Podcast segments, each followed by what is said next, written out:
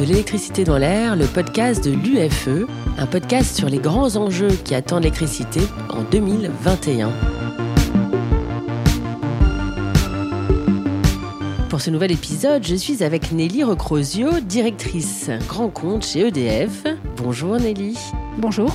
Est-ce que vous pouvez nous expliquer ce que veut dire directrice grand compte chez EDF Vous gérez le portefeuille des clients industriels, c'est cela? Une direction grand compte gère les plus grands clients d'EDF. Donc à peu près 180 comptes, clients industriels, comptes industriels, soit de l'industrie de transformation, soit de l'industrie plus amont, de l'industrie lourde, et également des clients des grandes entreprises tertiaires, tertiaires privées ou tertiaires publiques. Et quels sont les enjeux pour le secteur industriel en matière de décarbonation? Alors les enjeux en matière de décarbonation sont multiples en réalité. Comme vous le savez, l'Europe a fixé de grands objectifs en matière de neutralité carbone pour les pays membres à horizon 2050, ainsi que des objectifs de réduction des émissions de gaz à effet de serre à des étapes intermédiaires comme 2030 par exemple. Et donc les pays membres doivent s'y conformer. Donc les secteurs dans ces pays membres doivent s'y conformer. Ça c'est un premier point. Le deuxième point, c'est que bien souvent, les industriels eh ont des clients. Et les clients eux-mêmes, le marché, réclament de leurs fournisseurs des produits moins carbonés. Donc, de ce fait, ils sont tirés également par le client. Et puis enfin, il y a une question également de notation extra-financière, c'est-à-dire que les industriels préparent des reportings extra-financiers, des reportings environnementaux, développement durable. On reviendra sur la question des scopes. Eh bien, plus ils affichent une décarbonation, évidemment, mieux c'est. Et enfin, je dirais, il y a un dernier point, c'est une question de coût également. Parce qu'il ne faut pas oublier que la tonne de CO2 va coûter de plus en plus cher et donc va peser de plus en plus lourdement sur le budget des industriels. Donc vous voyez vraiment des objectifs et des raisons multiples de se décarboner pour un industriel. Une fois les objectifs de décarbonation fixés, il est important de savoir où sont les potentiels de décarbonation. Est-ce qu'ils diffèrent d'un secteur industriel à un autre? Et est-ce qu'un industriel peut-il agir à différents niveaux pour réduire les émissions de CO2 associées à son activité? Alors oui, bien sûr, aucun secteur industriel ne ressemble à un autre. Vous imaginez bien qu'une industrie de transformation, un constructeur automobile ne va pas émettre son CO2 de la même façon qu'un aciériste, par exemple. Donc les différents secteurs, agroalimentaire, chimie, et encore la chimie c'est vaste, il y a différents sous-secteurs dans la chimie, constructeurs automobiles, aéronautique, etc., émettent le CO2 et les gaz à effet de serre de manière très différente. Alors Très souvent, en fait, notamment dans les reportings extra-financiers, on distingue ce qu'on appelle des scopes. Alors, scope 1, 2 et 3. Donc, je vais peut-être euh, préciser en deux mots ce que c'est. Alors, le scope 1, ce sont les émissions directes liées à l'activité de l'industriel, du site des industriels. Les process émettent des gaz à effet de serre. On reviendra sur quelques exemples. Le scope 2, ce sont les émissions indirectes liées à ses achats d'énergie, à l'énergie qu'il achète et qu'il utilise. Et le scope 3, ce sont les émissions indirectes liées à l'amont et à l'aval de son activité. Donc les fournitures achetées, hors énergie, et puis la façon dont les produits sont vendus, la façon dont ils sont transportés, la fin de vie des produits également. Donc vous voyez, la décarbonation d'un industriel, c'est à la fois décarboner ses sites, son activité elle-même, ses émissions directes, décarboner ses achats d'énergie et décarboner son écosystème. Concrètement, comment s'y prendre? Quels sont les principaux leviers pour décarboner le secteur industriel? Les émissions de gaz à effet de serre des secteurs industriels euh, en France euh, donc s'élèvent à 80 millions de tonnes équivalent CO2. Il y en a environ euh, deux tiers liés aux procédés thermiques, dépendant beaucoup des hydrocarbures, et puis environ un tiers à des émissions non énergétiques des process eux-mêmes. Alors, je dirais, sur les émissions directes de l'activité, les leviers principaux sont au nombre de trois. Le premier, c'est la substitution des énergies carbonées utilisées dans les procédés par des énergies non carbonées, et notamment en France par l'électricité, c'est l'électrification des usages. Deuxième levier, l'efficacité énergétique, réduire la consommation des énergies, notamment des énergies carbonées, mais de toutes les énergies. Et troisième levier, récupérer la chaleur fatale pour l'utiliser localement. Substitution, réduction de l'énergie consommée et récupération de chaleur fatale. Il faut peut-être considérer ce que sont ces émissions de gaz à effet de serre de CO2. En fait, ils sont exprimés en millions de tonnes équivalent CO2. On les traduit en équivalent CO2. L'industrie, en France, elle émet à peu près 80 millions de tonnes d'équivalent CO2 par an, à peu près 20% des émissions de la France euh, dans son entier, des différents euh, secteurs. Si on prend ces 80 millions de tonnes, en fait, donc des sites eux-mêmes, hein, ce qu'on peut dire, c'est qu'il y en a à peu près deux tiers qui sont liés aux émissions des procédés thermiques qui sont sur les sites, qui fonctionnent souvent à base d'hydrocarbures. Ils sont souvent dépendants des hydrocarbures, on y reviendra. Et puis un tiers est lié à des émissions non énergétiques. Les process eux-mêmes utilisent des matériaux euh, qui sont eux-mêmes carbonés, et ça, quelle que soit l'énergie utilisée pour les transformer, ça émet du CO2. Il n'y a pas moyen de faire autrement. Voyez, deux tiers procédés thermiques, un tiers émissions non énergétiques. Alors, quels sont les leviers pour décarboner? Alors, je disais tout à l'heure, finalement, on va revenir sur les fameux scopes et notamment le 1 et le 2. Le scope 2, on va commencer par celui-ci, ce sont les achats d'énergie. Dans l'énergie achetée, il y a l'électricité. Alors en France, on a la chance d'avoir un mix électrique extrêmement peu carboné grâce au nucléaire et renouvelable, notamment l'hydraulique. Donc c'est sûr qu'en France, un site industriel qui achète essentiellement de l'électricité, déjà sur ce scope-là, il va être très peu carboné.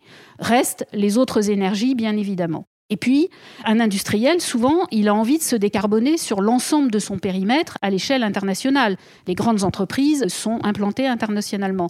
Donc là, quand il va être dans des pays avec un mix très carboné, hors France, bah, ce qu'il va avoir à sa disposition, et il peut le faire en France aussi, bien sûr, c'est acheter de l'énergie renouvelable au travers de ce qu'on appelle les PPA, Power Purchase Agreement. Donc s'adosser à un producteur de renouvelables solaires ou éoliens ou alors, il peut carrément produire sur site, au travers du photovoltaïque, et autoconsommer son énergie solaire, une partie en tout cas de son électricité sur site.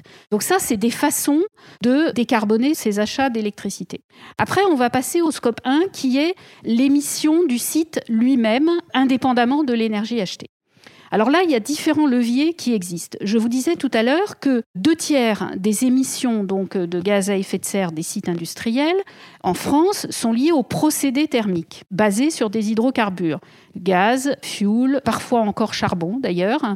Et donc, en fait, on va avoir essentiellement trois grands leviers pour décarboner un site. Premier levier, la substitution des énergies euh, carbonées dans ces procédés thermiques par des énergies non carbonées. Alors, il y en a une qu'on peut utiliser dans tous les pays, c'est la biomasse. Vous pouvez remplacer une chaudière euh, charbon, fuel ou gaz par une chaufferie biomasse. Donc là, vous allez substituer par une énergie pas carbonée. Et puis en France, encore une fois, comme on a une électricité très peu carbonée, on a l'électrification des procédés et des usages, c'est-à-dire la substitution des procédés thermiques par des procédés électriques. Et en France, c'est tout à fait intéressant parce que le mix électrique est peu carboné. Alors, je vais donner quelques exemples. Vous pouvez remplacer des chaufferies fuel ou charbon ou gaz par des chaudières électriques, par des pompes à chaleur haute température. Vous pouvez également, je vais donner un exemple concret, dans un secteur comme la chimie ou comme l'agroalimentaire. Quand vous voulez concentrer une solution, vous avez une solution pleine d'eau, vous voulez la concentrer, donc faire évaporer le liquide. Eh bien, à ce moment-là, en général, vous la séchez avec un procédé qui fonctionne euh, au gaz ou au fuel. Et eh bien en fait, vous avez un procédé électrique qui s'appelle la compression mécanique de vapeur, la CMV, qui est un procédé thermodynamique extrêmement efficace en termes de performance et qui non seulement vous permet de réduire les consommations énergétiques, mais qui décarbone le procédé. Deuxième levier, l'efficacité énergétique. Ben, quand vous ne consommez pas une énergie, cette énergie-là, quelles que soient ses émissions de CO2, elle émet plus, hein, évidemment. Alors, quelques exemples. Un exemple très courant et qui maintenant est très répandu, c'est le management de l'énergie la gestion des énergies dans une usine. Plus vous gérez intelligemment votre usine, bah, moins vous consommez, quelle que soit l'énergie. Et d'ailleurs, nombre d'industriels s'engagent dans une démarche qui s'appelle ISO 50001, qui est une norme et qui comporte un certain nombre de gestes, dont le management de l'énergie. Alors, il est très intéressant ce management de l'énergie parce que non seulement il permet de décarboner, mais en plus, il permet de faire des économies de facture au passage. Autre exemple très concret, c'est la déstratification. Quand vous avez une usine avec des volumes très grands et des hauteurs, surtout sous plafond, très importantes, ben, qu'est-ce qui fait l'air chaud? Il monte. Vous avez déjà remarqué ça, dans une pièce, l'air chaud, il monte. Et du coup, il va chauffer un endroit où il n'y a personne. Donc c'est un peu idiot. La déstratification, ça consiste à brasser en fait ce volume et à ramener la chaleur à l'endroit où il y a les personnes qui travaillent au niveau des process, des machines, et donc à mieux gérer cette chaleur. Et donc ça réduit la consommation, et donc ça réduit la facture, et ça décarbone parce qu'on utilise moins d'énergie. Troisième levier, la récupération de chaleur fatale. Alors qu'est-ce que c'est? Dans l'industrie, on estime qu'il y a énormément de chaleur perdue. Lorsque vous avez un process, une utilité quelconque, hein, chaufferie, groupe froid, etc., vous perdez de la chaleur au niveau des tours aéro-réfrigérantes, des groupes froids, au niveau des fumées d'évacuation des chaudières, au niveau des incinérateurs, au niveau de certains process aussi. Vous perdez cette chaleur. Et donc, une façon de la récupérer, cette chaleur, eh bien, c'est de placer des échangeurs qui vont récupérer cette chaleur. Seulement, la chaleur récupérée, ça a de l'intérêt uniquement si vous pouvez la réutiliser, évidemment.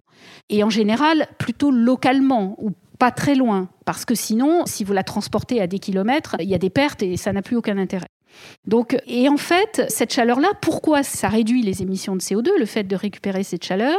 Eh bien, parce que quand vous allez utiliser cette chaleur fatale, qui de toute façon est perdue, vous allez éviter d'utiliser une énergie en général carbonée, du gaz, du fioul ou du charbon, pour faire la même chose.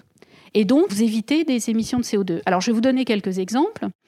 J'ai en tête de l'agroalimentaire, où en fait on a récupéré de la chaleur sur un process de séchage de matière agricole pour aller l'utiliser dans un autre process qui sèche autre chose. Vous pouvez aussi récupérer de la chaleur pour chauffer des locaux dans l'usine. Vous pouvez utiliser la chaleur pour chauffer une boucle d'eau chaude qui sert euh, à autre chose dans l'usine. J'ai en tête un client du secteur espace défense où on a fait ça et où on a économisé près de la moitié de l'énergie utile au chauffage de cette boucle d'eau chaude. Et puis enfin, vous pouvez également utiliser cette chaleur pour aller chauffer autre chose qui pourrait être un réseau de chaleur qui est proche, évidemment, qui sert à chauffer une zone pavillonnaire, par exemple. C'est le cas d'une usine automobile dans le nord-est de la France où on a récupéré la chaleur sortie des fours de cette usine, des fours de fusion, et où elle a été réinjectée, cette chaleur, dans le réseau de chaleur de la ville. Et ceci a permis de chauffer à peu près plus de 3000 équivalents euh, logements.